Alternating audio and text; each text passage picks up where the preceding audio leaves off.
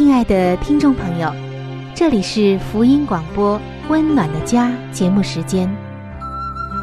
家是沙漠里的绿洲，是生活中的避风港。家是人生的驿站，家也是每个家庭成员的心理诊所。听众朋友，您拥有一个温暖的家吗？放眼当今的家庭。充满着各样的困惑、失落和矛盾。青少年的吸毒和不道德的行为，让人觉得十分的惊奇。离婚和家庭暴力的行为也已经十分的普遍，单亲家庭的数量也在与日俱增。这种种的问题，不禁使人在怀疑：家庭生活是否还能够继续下去呢？对每个人来说，家庭仍然可以是个安乐窝吗？温暖的家，与您携手探寻幸福家庭的泉源。温暖的家，带您进入关怀与爱的时间。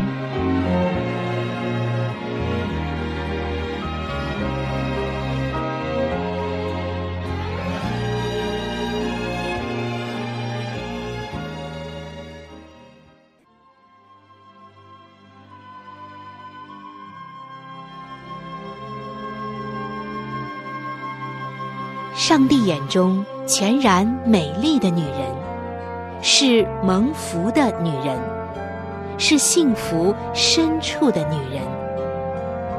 全然美丽的女人，把爱的港湾装点得温暖阳光、简约纯全，令人留恋。冬不冷，夏不热，春意盎然，秋果累累。令丈夫停靠，孩子们称她有福。有赞美说，才德的女子很多，唯独你超过一切。让我们一起来寻找上帝在建造生命美丽方面对你的旨意。欢迎进入全然美丽的女性新生命。系列的分享。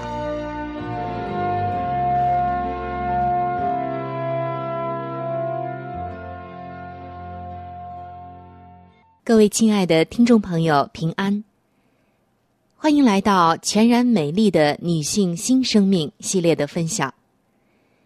尤其是各位亲爱的姐妹们，美丽可以说是女性一生的追求，也是我们经常会讨论的话题。今天我们将继续的踏上美丽的旅程，看一看如何能够让自己成为一个真正美丽的女人。今天我们将进入到《圣经真言书》三十一章第十七节的分享。在前几期的节目中，我们曾经谈到《真言书》的三十一章，为我们描绘了一个上帝眼中美丽女子的形象。究竟什么样的女性才是美丽的？这一章告诉了我们答案。今天我们将来到《真言书》三十一章的第十七节经文的分享。先一起来听一下这节经文。他以能力束腰，使膀臂有力。很短哦，这节经文不长。那么这一节经文说明了什么呢？这节经文告诉我们，这位美丽的女子，她有一个特质，就是殷切的态度。在什么样的事上殷切呢？她的工作上。听众朋友，几年以前，有一位从事妇女事工的这样的一个老师，也是一个基督徒，他曾经。举办了一系列讲座，这一系列讲座的主题叫做“睿智的持家之父”。那她也是一位女性，又是从事妇女事工工作的。在这个讲座当中，他就询问了一百位女性说：“阻碍你完成家务的原因是什么呢？后来他发现，这些女性朋友，他们的答案归纳起来啊，有这四点，就是没有合理利用好时间，缺乏动力，缺乏合理有效的计划，以及拖延。哇，看到了这些调查的计划之后。他心里面很有感触的说：“哇，以上的这些理由，对于我自己来说，也是绝对合适的。”他说：“以下就是我曾经的写照。我没有好好的运用时间，原因和缺乏动力有关，说明我不确定自己的追求究竟是什么。”当我不清楚为什么要完成某些事情的时候，当我没有目标，或者只有模糊的目标时，我自然的就会缺乏动力，并且不会合理的利用时间。亲爱的姐妹们，我相信以上的这些问题也好，现象也好，可能和你一样，和我一样。作为女性，我们可能有意无意的都会遇到以上的这些问题和困惑。可能，如果你参加了以上的那个妇女讲座，你的回答也会和他们一样，就是没有合理利用时间，缺乏动力、有效的计划，再有就是拖延，办事总是拖拖拉拉的。亲爱的姐妹们，你有过以上的困惑和问题吗？我相信你一定有过，至少曾经是这样，对吗？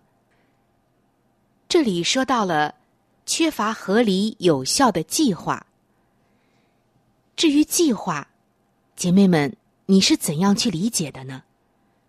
其实，没有目标就是缺乏很好的计划，至少。是不清楚的，不清楚能为什么事而计划，然后就是拖延。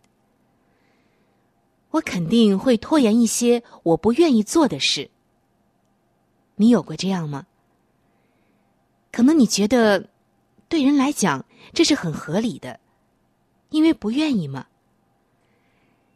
亲爱的姐妹们，我们常常都是这样的。不是吗？但是在今天，你我都应该来感谢上帝，因为他向我们推荐了《真言书》三十一章这样一位善用时间的妇人。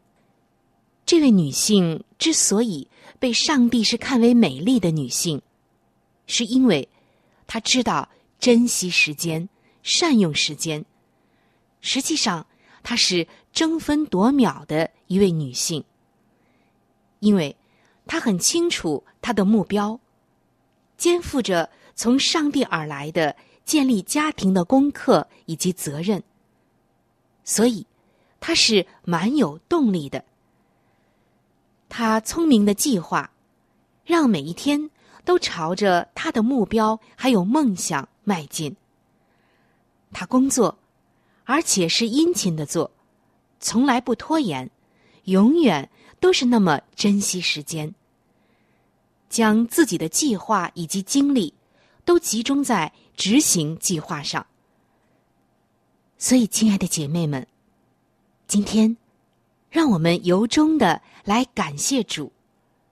让我们说：“主啊，我们感谢你，感谢你给我们的这一位美丽的妇人，因为。”如果没有了她的榜样和激励，我们真的不知道该何去何从。这一位女性，描写在《箴言书》的三十一章，她意志坚强，身体强壮，正如她在工作以及工作态度上所显明的那样。我们在刚刚分享的第十七节的经文。会再一次的看到这两点。接下来，就让我们看一看他坚强的意志和态度。因为没有了坚强的意志，我们永远都不能够身体力行。在前一段时间的节目中，我们把上帝眼中看为美丽的这位妇人，比喻成军队、战士、商船、母狮以及农夫。那么，他到底是如何胜任这些角色的呢？他成功的关键又是什么呢？首先，《真言书》的三十一章十七节告诉我们。他以能力束腰。现在我要向你解释一下这个比喻。三千年前，当这些经文写成的时候，妇女以及男性都是穿着长袍的。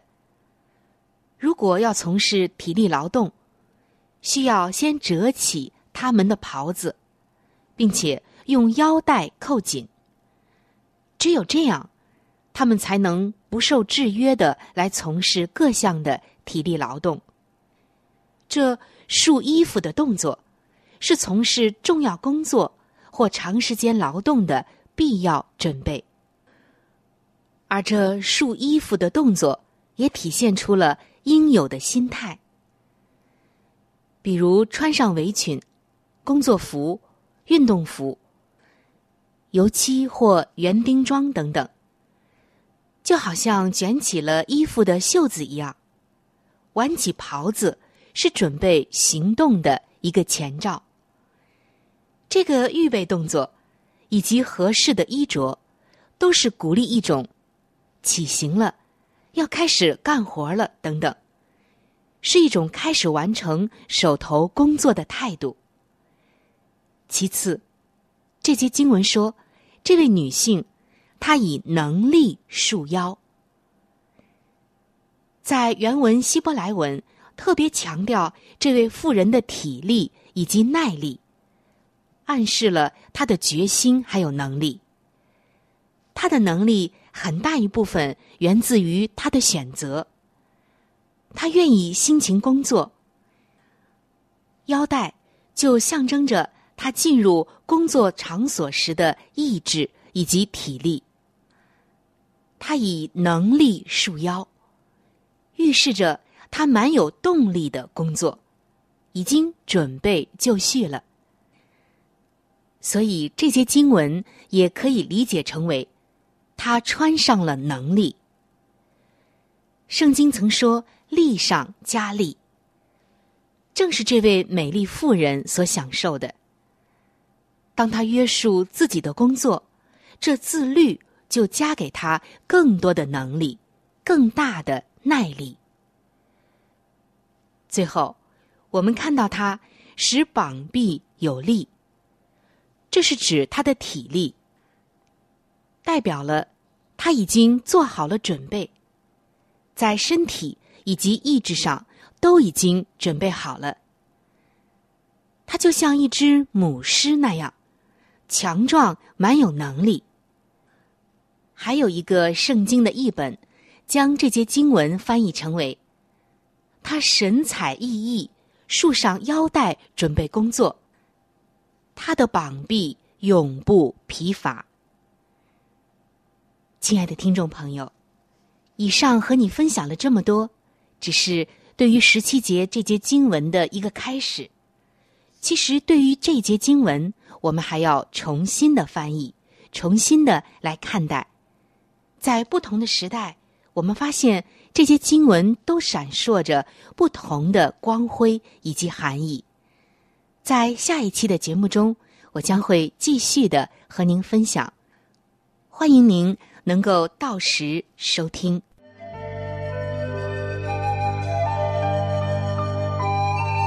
好书分享时间。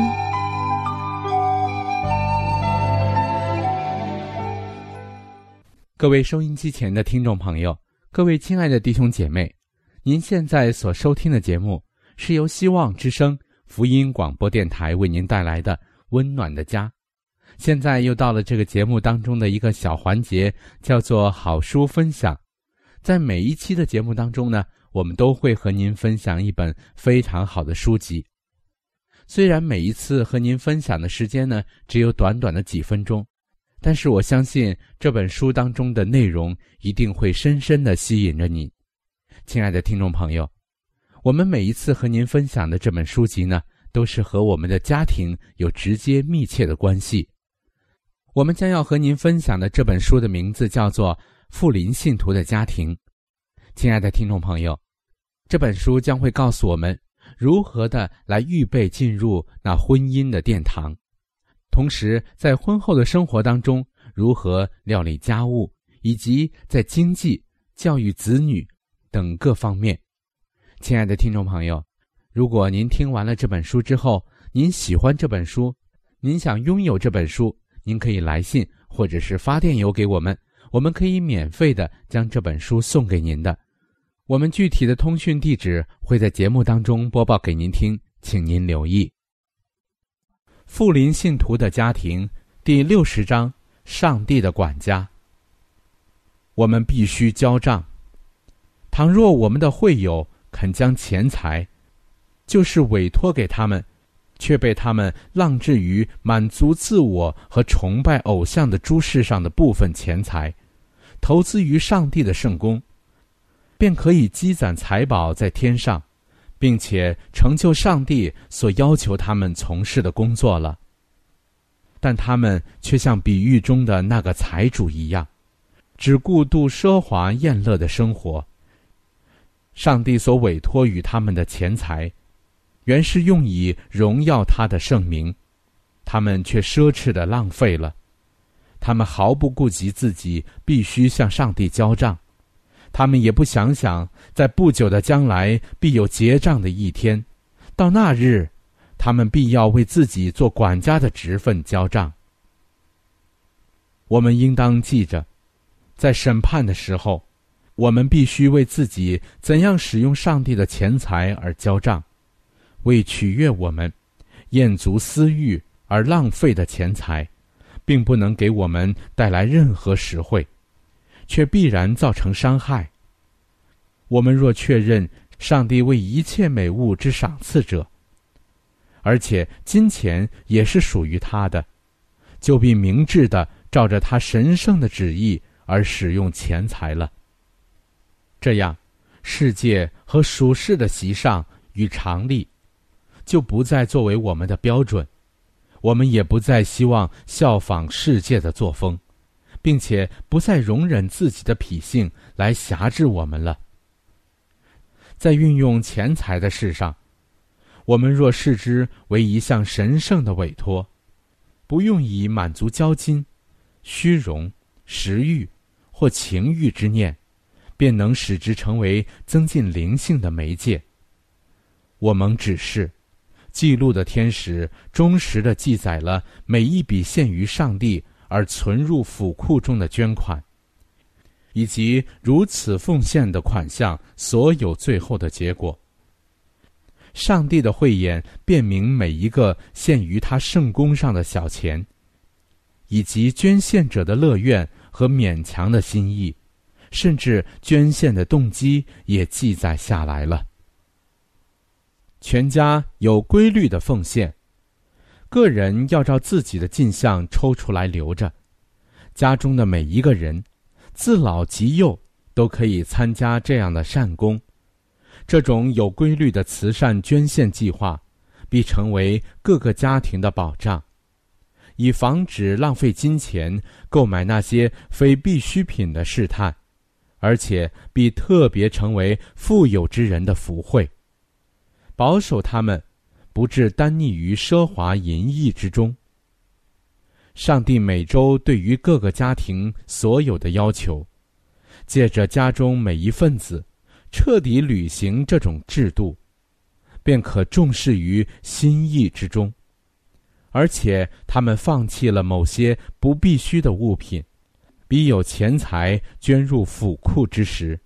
则为上帝的荣耀而克己牺牲之可贵的教训，就必铭刻于心。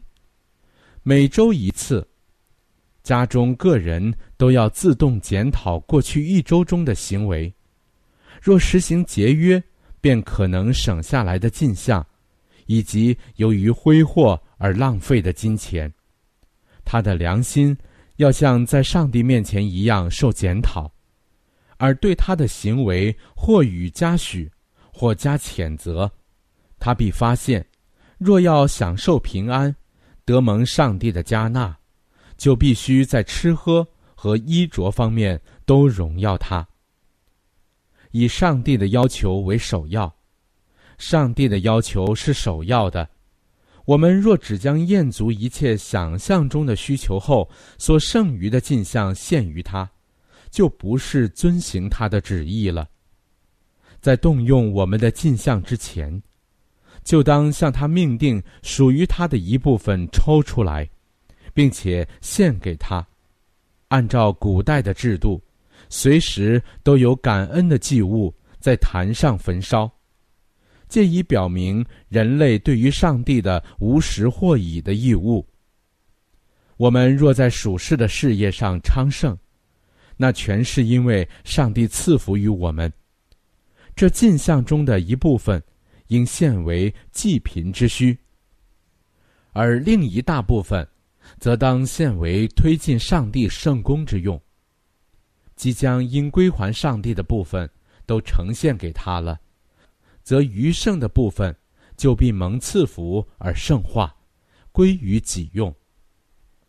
但人若扣留上帝所命定归于他的，而夺取了他所当得的，他的咒诅就必落在全部镜像之上。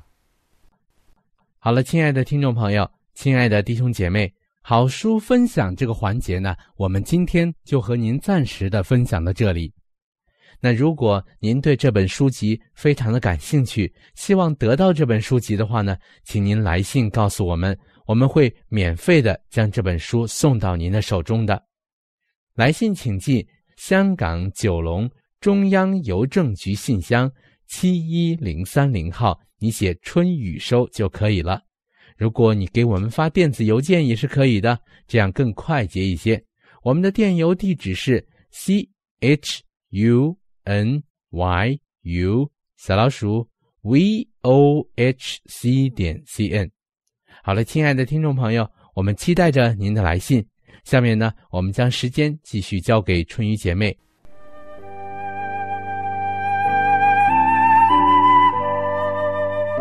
贴心小管家，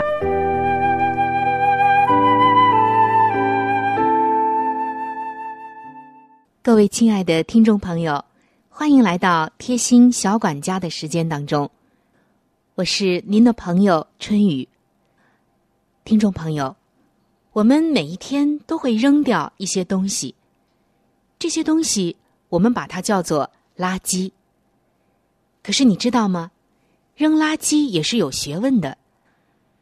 有一些我们随手就丢掉的垃圾，其实存在着一定的隐患，我们应该处理一下，再把它扔掉，这样才真正的环保和安全。上期的贴心小管家，我和您分享了一些危险垃圾的处理。今天我要和你分享一下我们常常会丢掉的一种垃圾。叫做干燥剂的处理方法。干燥剂您可不要随便的就扔掉。听众朋友，我们都知道，这干燥剂是生活中常见的物品，它的主要成分是生石灰。没有使用前，它呈现出的是颗粒状，但是在吸收了空气中的湿气之后。就会慢慢的变成粉末状的熟石灰。熟石灰有一个特性，就是当它快速的吸收了水分之后，就会产生一种高的热量。所以，在丢弃干燥剂的时候，如果不小心将它和潮湿的垃圾共同的放在了一起，那极有可能会因为其中所含的水分。而产生危险，因此要避免一次丢弃大量的干燥剂，或者彻底和水分隔离，才是最佳的处理方式。如果遇到非要大量丢弃不可的这种情况，必须先用塑胶袋密封之后，才可以丢入到垃圾桶中。为了我们环境的健康，为了他人的安全，让我们一定要记得，干燥剂不要随便的丢弃。好了，我们今天的贴心小管家就和您分享到这里了。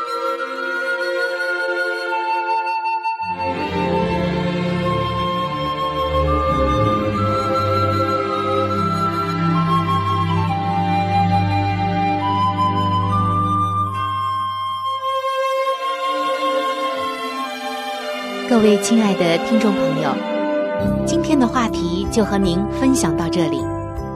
如果您对于家庭或者是有关于家庭的话题有什么样的问题、想法与建议，或者是美好的经验与见证，春雨在这里可是非常非常的欢迎您能够写信给我。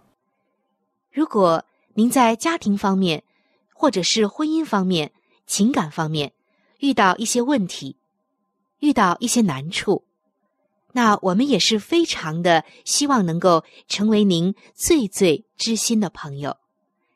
你可以来信告诉我你心中的问题、困惑与烦恼，我们会尽我们最大的能力帮助到您。另外，在我们这里。也为您预备了一些与家庭、婚姻有关的资料，是可以免费的赠送给您的。如果您有需要，那么欢迎您和我联系。来信请寄：香港九龙中央邮政局信箱七一零三零号。您写“春雨收”就可以了。春。是春天的春，雨是雨水的雨。如果您是用电子邮件的话，请记我的电子邮箱。我的电子邮箱是 c h u n y u，就是春雨的汉语拼音。接下来是小老鼠 v o。H c 点 c n。如果您有话想和志鹏说，也可以通过我转交给志鹏。我们期待着您的来信。在这里要特别说明一点的就是，如果您的条件许可的话，欢迎您能够上网来收听我们的节目，以便于取得最佳的收听效果。我们的网址是三 w 点 v o h c 点 c n。本期的节目到这里就要说再见了，下期节目我们再会。愿上帝赐给您一个温暖的家。